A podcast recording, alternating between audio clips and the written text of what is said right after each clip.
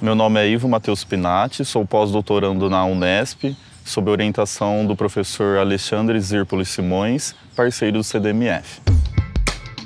CDMF Pesquisa, um dropcast sobre as pesquisas desenvolvidas no Centro de Desenvolvimento de Materiais Funcionais, na voz dos próprios pesquisadores.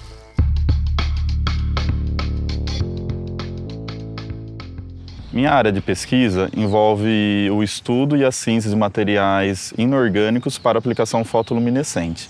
Esses materiais podem ter uma luminescência intrínseca, que é própria da sua composição e da sua estrutura, ou eles podem ter uma luminescência adquirida, quando são feitas modificações do material para que ele apresente essa propriedade. Na minha área de pesquisa, eu estudo os dois tipos de luminescência. Quando a luminescência é adquirida, eu faço modificação utilizando dopantes de íons de terras raras para que esse material apresente essa aplicação.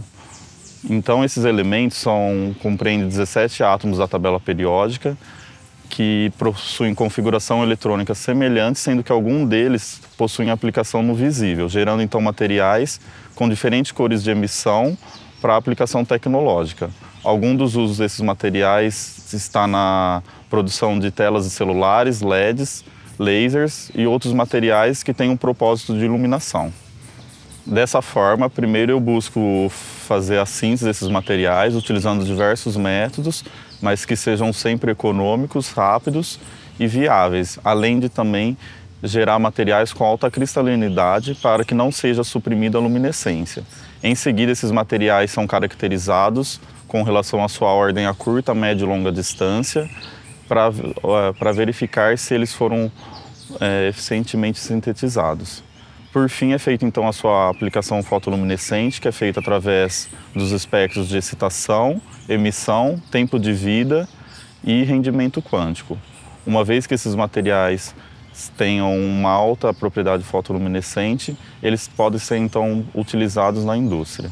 Alguns desses materiais já sintetizados foram os titanatos, vanadatos, molibdatos, de vários metais da tabela periódica e outros materiais dopados com íons európeo, que apresentam uma forte luminescência na região do vermelho.